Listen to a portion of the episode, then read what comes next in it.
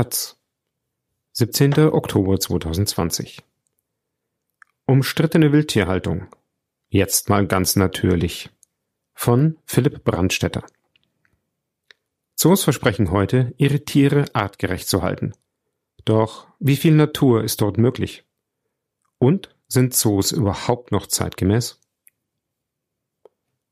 Zuerst knipst Boris der Ziege den Kopf ab. Er erledigt das fachmännisch, nahezu lautlos und mit einer Leichtigkeit, die erahnen lässt, wie viel Kraft der Kiefer eines ausgewachsenen sibirischen Tigers hat. Boris hat keine Eile. Er kaut am Genick des toten Bocks herum, mit einer Tatze auf dem Ziegengesicht, als sei ihm der starre Blick unangenehm. Dann richtet er sich auf und verkeilt sich in der Schulter seiner Beute, die immer noch an einem Drahtseil über dem Boden baumelt. Er zerrt an ihrem Kadaver, bis das Fleisch nachgibt. Ein lauter Ratsch ist zu hören, als würde man ein Kleid zerreißen. Ziegeninnereien stürzen mit einem satten Klatschen auf den Rasen. Vor dem Gehege deutet ein kleines Mädchen auf Boris und kichert. Ihre Mutter schüttelt angewidert den Kopf. Ich weiß, das ist ein Tiger. Ich weiß, das ist Natur, sagt sie, aber das ist mir einfach zu brutal. Blutige Raubtierfütterungen wie diese gehören im Zoo von Dänemarks drittgrößter Stadt Odense zur normalen Besuchersbespaßung. Und sie sind in einem Jahr, in dem es Corona-bedingt nur wenige Unterhaltungsmöglichkeiten gibt, eines der wenigen verbliebenen Freizeitangebote. Vor einer Woche stand Säbelantilope auf dem Speiseplan, diesmal der Ziegenbock, mit dem die Kinder keine zwei Stunden zuvor noch im Streichelzoo geschmust haben. Der Bock musste sterben, weil er sonst Mutter und Schwestern gedeckt hätte und das Gehege zu voll zu werden drohte. Eine solche Tötung ist für Dänemarks Zoos ein üblicher Vorgang. Hier gibt es keine Geburtenobergrenzen, die Vermehrung wird im Nachhinein reguliert. Und eigentlich ist es ja auch sinnvoll, das Fleisch aus dem Zoo auch im Zoo zu verfüttern. Die Wege sind kurz, die Innereien haben viele Nährstoffe und die Raubtiere sind besser beschäftigt, als wenn man ihnen mundgerechte Steaks ins Maul wirft. Wir zeigen die Natur so echt, wie wir können, sagt Zoodirektor Bjarne Klausen und hebt vor dem Tigergehege ein zerknülltes Butterbrotpapier vom Boden auf. Doch die Natur ist manchmal grausam. Mit grausamer Natur haben wir Menschen es aber oft nicht so. Wenn wir ehrlich sind, wollen wir gar nicht so genau wissen, wie sie wirklich ist. Wir mögen es lieber romantisch und bitte nicht so eingepfercht, wie es früher war, als man die exotischen Tiere noch in viel zu kleinen Käfigen hielt.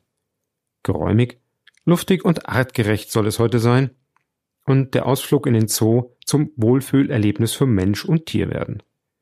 Ein anspruchsvoller Wunsch, und die zoologischen Gärten versuchen, diesem Wunsch zu entsprechen.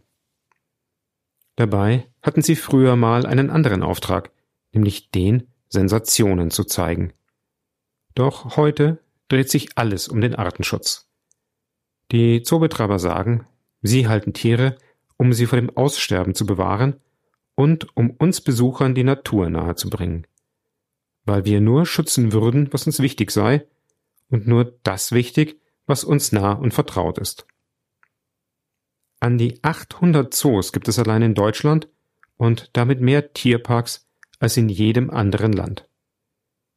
Jede Menge Einrichtungen also, die sich es zur Aufgabe gemacht haben, Tiere artgerecht zu behandeln. Aber woher wissen wir, wie Tiere behandelt werden wollen?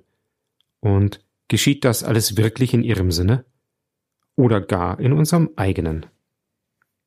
Das Verfüttern von ganzen Schmuseziegen, Pferden und Rindern, Zebras oder Gnus, wie im dänischen Odense Zoo üblich, findet hierzulande deutlich seltener und eher hinter den Kulissen oder nach den Öffnungszeiten statt. Überhaupt bekommen die Raubkatzen im deutschen Zoo vorwiegend Geflügel, Kaninchen oder bereits zerlegte größere Tiere. Für eine Keule oder ein Stück Rücken haben wir schließlich weniger Mitgefühl übrig als für eine ganze Ziege. Das kennen wir von der Fleischtheke. Und selbst die Dänen machen nicht alles mit. Spätestens bei Affen, einer natürlichen Nahrungsquelle von Tigern, sei auch deren Schmerzgrenze erreicht, sagt Odenses Zoodirektor Bjarne Klausen. einen Makaken verfüttern, das würden unsere Gäste nicht mit ansehen wollen. Aber wenn wir zwar echte Tiere, doch die Natur in ihrer Echtheit nicht wollen, was wollen wir stattdessen? Unter dem Namen Zoo der Zukunft entsteht im Norden von Leipzig ein moderner Entwurf unserer Wunschnatur. Gleich nach dem Tiergarten Schönbrunn in Wien belegt er schon jetzt Platz zwei der besten Zoos in Europa. Wir wollen Tierarten erhalten und den Leuten Naturerlebnisse bieten, sagt Jörg Junhold, der den Leipziger Zoo seit 1997 leitet. Er schlendert über die Baustelle in der Nähe des Eingangs, wo bis zum nächsten Jahr ein großzügiges Aquarium entstehen soll. Die geplanten Elemente zeichnet er mit beiden Händen in die Luft. Vorn der Keuteich, hier der Quallenkreisel, dahinter das Tiefseebecken. Es folgt eine kleine Werbeeinlage. Unsere Besucher tauchen in den Lebensraum der Tiere ein. Bei uns erleben sie die Tiere als Botschafter der Wildnis, nicht als Statisten einer Show. Mehr als 100 Millionen Euro hat Junhold für die Umgestaltung seines Zoos investiert. Sechs Themenwelten gibt es bereits, darunter eine riesige Tropenhalle namens Gondwanaland und die angeblich weltgrößte Affenanlage Pongoland. Jetzt sollen neben dem Aquarium noch ein Feuerland mit Unterwassertunnel und eine asiatische Inselwelt mit neuen Volieren entstehen. Wir bauen mit naturnahen Materialien, schaffen großzügigere Rückzugsorte, erklärt der Direktor. Und dann sagt er noch etwas Interessantes.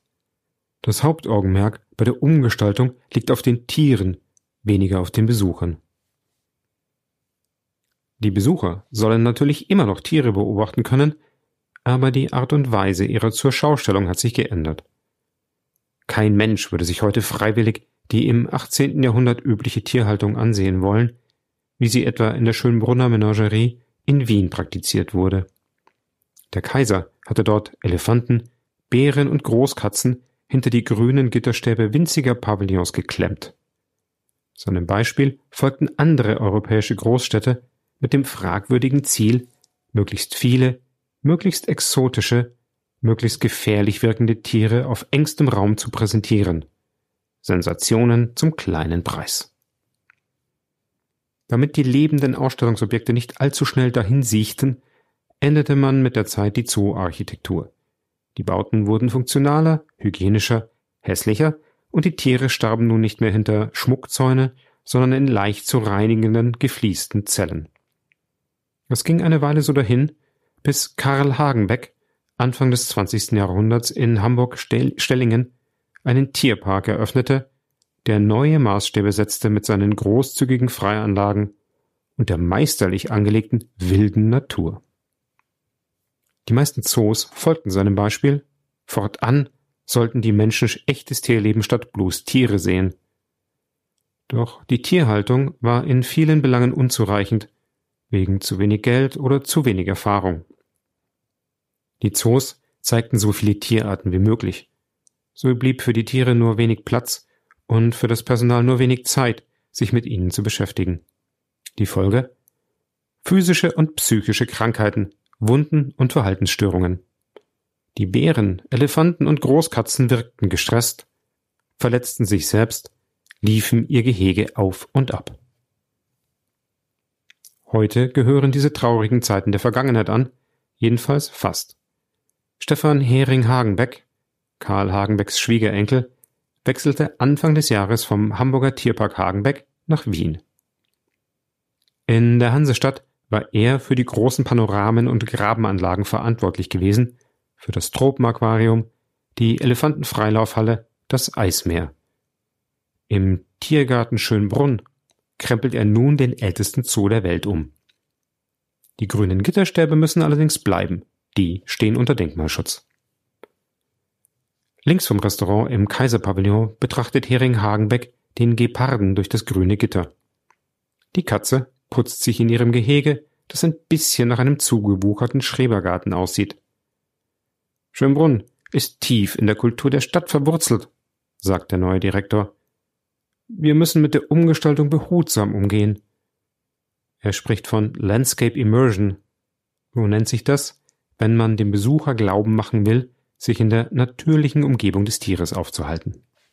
Nun bedarf es einiger architektonischer Kniffe.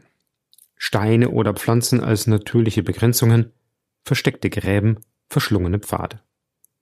Der Hagenbeckschen Idee sind da alle Gitter und Wände im Weg.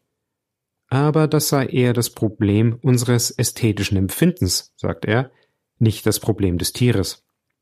Wir schaffen mehr Platz, wir bieten Verstecke, wir setzen naturnah um und versuchen, unseren Besuchern die Zusammenhänge des Lebens so besser begreifbar zu machen. Wie bei der Eisbärenwelt, wo die Leute über mehrere Terrassen Bärenmama Nora und ihr Jungtier beobachten können.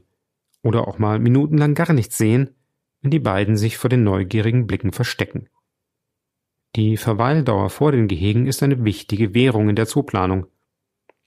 Die Menschen sollen sich Zeit nehmen für ihren Besuch, sagt Hering Hagenbeck. Sie sollen suchen, entdecken und dabei auch noch etwas lernen über den Umgang mit der Natur und was wir dem Planeten antun. So verwandeln sich die Zoos gerade in irgendetwas zwischen Freizeitpark und Schutzstation. Nicht nur in Wien und Leipzig ist das so, sondern überall, wo sich Zoos ein teures Makeover leisten können. Im Tierpark Berlin entsteht in den nächsten zwei Jahren eine riesige Elefantenanlage. Direkt daneben wurde gerade das alte Alfred Brehm Haus neu eröffnet. Die ehemalige Tropenhalle ist nun ein Regenwald, in dem man nicht nur Tiere angucken kann, sondern auch etwas über bedrohte Lebensräume, Rodungen und Palmölplantagen lernen soll. Und der Zoo Krefeld plant nach einer Brandkatastrophe zu Silvester einen Affenpark, in dem sich alles um den Artenschutz dreht, während Hannover fortwährend seine Afrikalandschaft erweitert, wo man die Flusspferde, Antilopen und Marabus vom Boot aus betrachten kann. Wir gehen also künftig mehr auf Safari als in einen Zoo und wollen dort echte, gesunde und glückliche Tiere erleben, sofern das in menschlicher Obhut überhaupt möglich ist. In echter, natürlicher Umgebung aber, ohne dänische Grausamkeiten, versteht sich. Ach, wie sehr sind wir doch von den Tieren abhängig, die uns als Nahrungsquelle, Kleiderspende, Kuschelersatz und Entertainer dienen. Manche Menschen meinen, es sei unser gutes Recht, sie als Ressource zu nutzen, andere sagen, wir haben überhaupt kein Recht dazu. Die meisten aber sehen einen gewissen Spielraum darin, wann es okay ist, sie zu halten und wann nicht. Dass es dabei oft mehr um unsere eigenen Bedürfnisse als um die Bedürfnisse des Tiers geht, wird da gerne mal übersehen. Wie man Wildtiere korrekt halten soll, beschreibt der Weltverband der Zoos und Aquarien in seiner Tierschutzstrategie. Der Kern der Strategie ist ein Modell, demzufolge sich die vier physischen Faktoren Ernährung, Umwelt, Gesundheit und Verhalten auf den fünften Faktor, den mentalen Zustand, das Wohlbefinden des Tiers auswirken. Die modernen Zoos, die Erfahrung mit Wildtieren haben, mit der Forschung zusammenarbeiten und über das nötige Geld verfügen, machen ihren Job in vielen Bereichen gut alles andere wäre auch nicht wirtschaftlich, weil der aufgeklärte Zoobesucher entsprechende Erwartungen hat, sagt James Brückner vom Deutschen Tierschutzbund. Aber trotzdem gibt es in jedem Zoo viel zu verbessern. Immerhin würden sich die Zoos unter dem Dach des Verbandes der Zoologischen Gärten VDZ an die Mindestanforderungen halten, die Medizin und Tierpflege gemeinsam mit dem Tierschutzbund erarbeitet haben. Die vielen hundert deutschen Einrichtungen jenseits der 71 VDZ-Zoos täten hoffentlich dasselbe.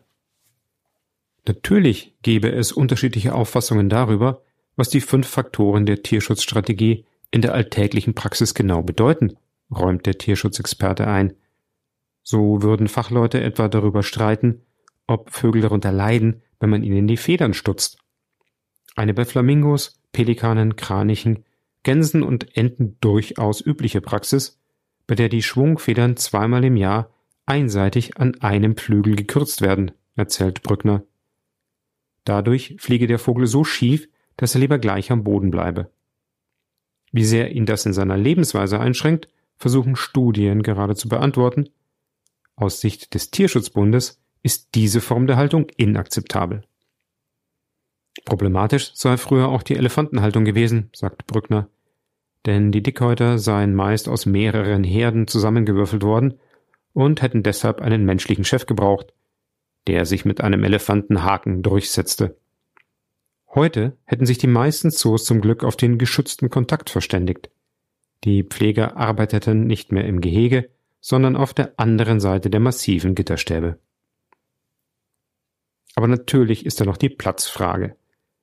Ein Löwe auf der Jagd streift kilometerweit durch die Savanne, hat er seine Beute gefangen, bewegt er sich keinen Zentimeter mehr von ihr weg. Würde er auch ohne Hunger umherlaufen, einfach weil er so gerne spazieren geht? Katzen sind energieeffizient. Jenseits des Fressens verschlafen sie den Tag. Die Großen in der Wildnis unter den Bäumen, die Kleinen daheim auf der Fensterbank. Wie viel Platz also braucht ein Tier in Gefangenschaft? Es gibt Studien dazu, wann Tiere verhaltensauffällig werden, sagt Brückner. Bei Großkatzen gelten Gehege unter 500 Quadratmetern als problematisch. Allerdings stammen die Untersuchungen meist von den Zoos selbst und sind damit wenig kritisch. Alles wäre leichter, wenn wir das Tier selbst fragen könnten, aber das geht natürlich nicht. Und ohne tierische Antwort beginnen wir, Analogien zwischen Mensch und Tier herzustellen. Wir beurteilen es nach unseren Maßstäben, verleihen ihm menschliche Züge, denn andere kennen wir nicht. Bei den deutschlandweit rund 45 Millionen Zoobesuchen im Jahr fragen wir uns hin und wieder, ob sich die Zootiere vielleicht gefangen oder begafft fühlen, ob sie sich nach Freiheit sehnen, ob sie vermissen, ob sie trauern. Wir schauen in ihre Augen, versuchen uns selbst darin zu erkennen und scheitern. Aber vermutlich ist es gerade diese fehlgeleitete Identifikation mit dem Zootier, die ein viel größeres Verständnis für seine Bedürfnisse hervorzurufen vermag, als es all die pädagogischen Angebote eines modernen Zoos mit seinen Schautafeln und Lernboxen, kommentierten Fütterungen und Unterrichtseinheiten je könnten. Wenn überhaupt. Tierschutzexperte Brückner bezweifelt, dass da wirklich etwas hängen bleibt. Der Großteil der Besucher interessiert sich nicht für die Hintergründe, sagt er.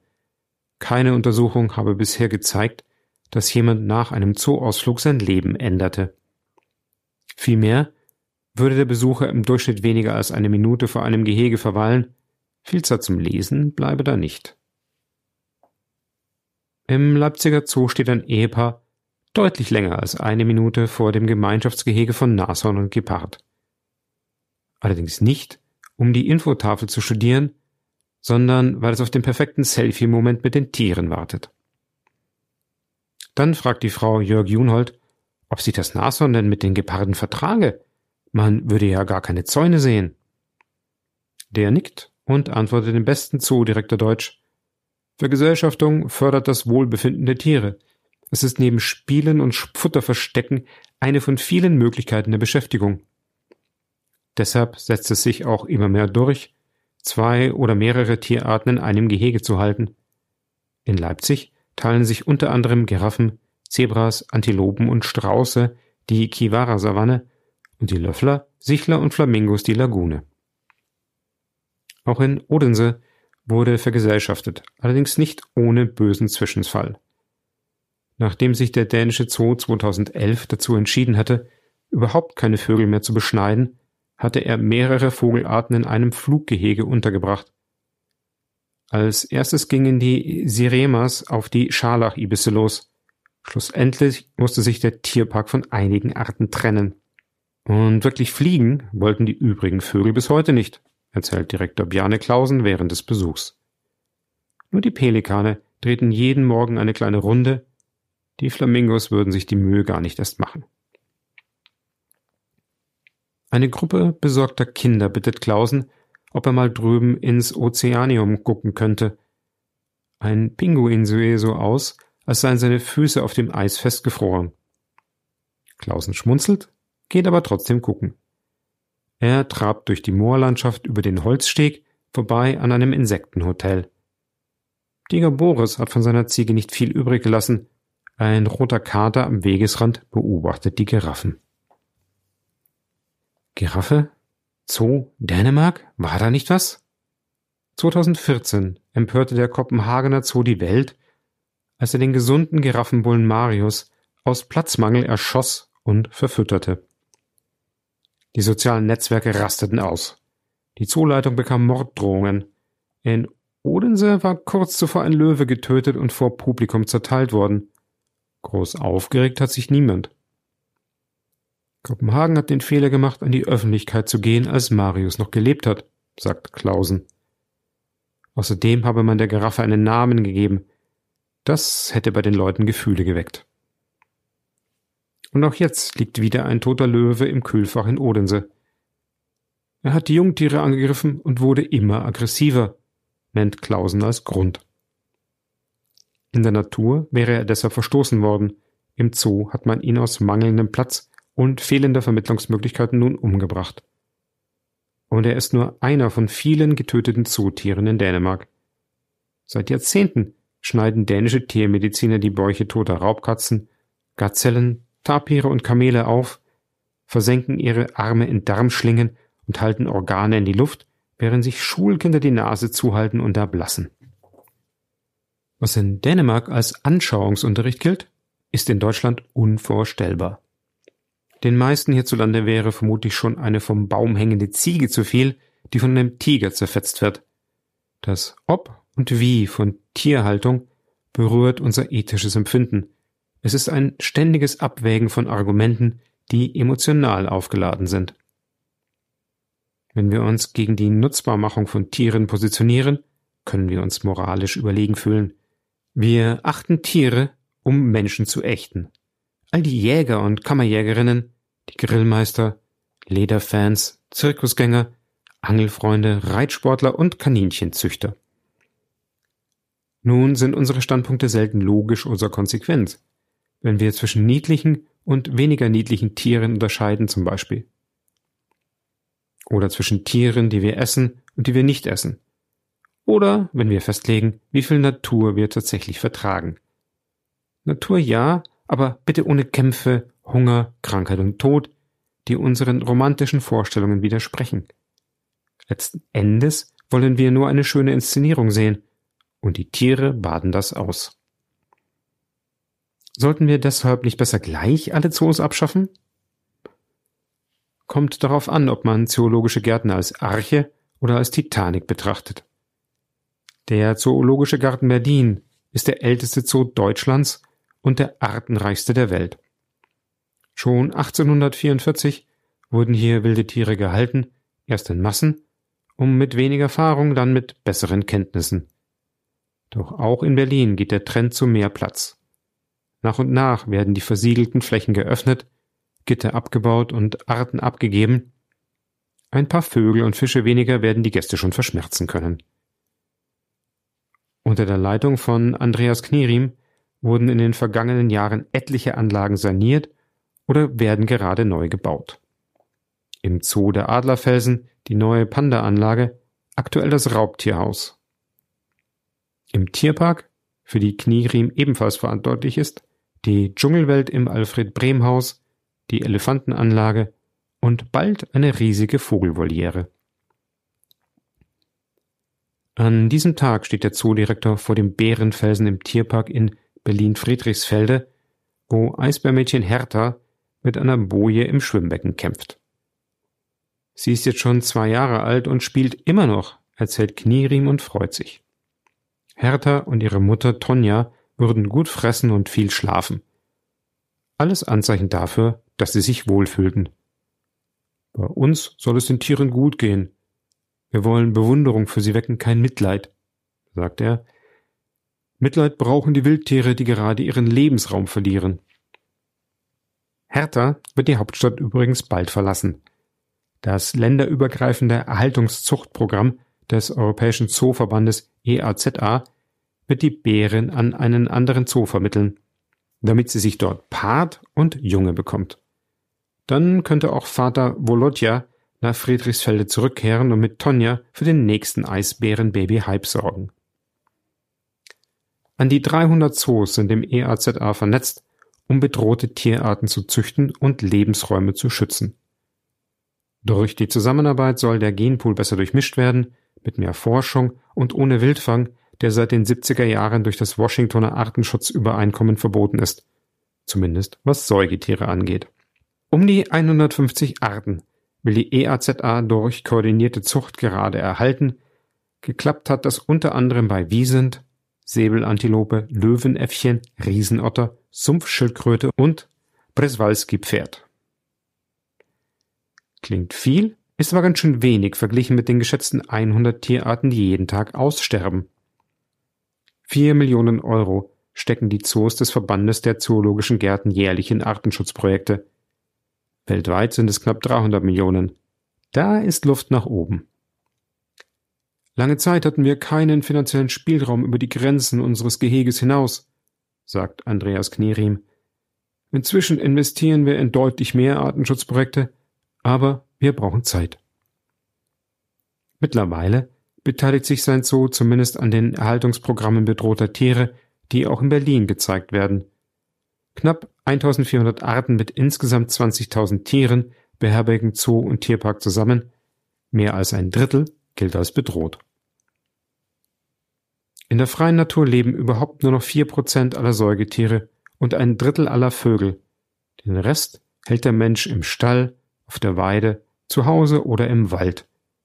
Und eben in den zoologischen Gärten. Wenn wir die Zoos abschaffen, retten wir nicht die Tiere, sondern höchstens unsere Moral. Tierarten lassen sich nur noch bewahren, indem der Tierschutz eingreift, sagt Zoodirektor Knierim. Und das passiert bei wilden Tieren nun mal vorwiegend im Zoo. Jenseits davon haben sie meistens keinen Platz mehr, den braucht der Mensch für seine Städte, Felder und Müllhalden. So unromantisch es auch klingt. Ohne den Menschen wird sich die Tierwelt nicht mehr vom Menschen erholen.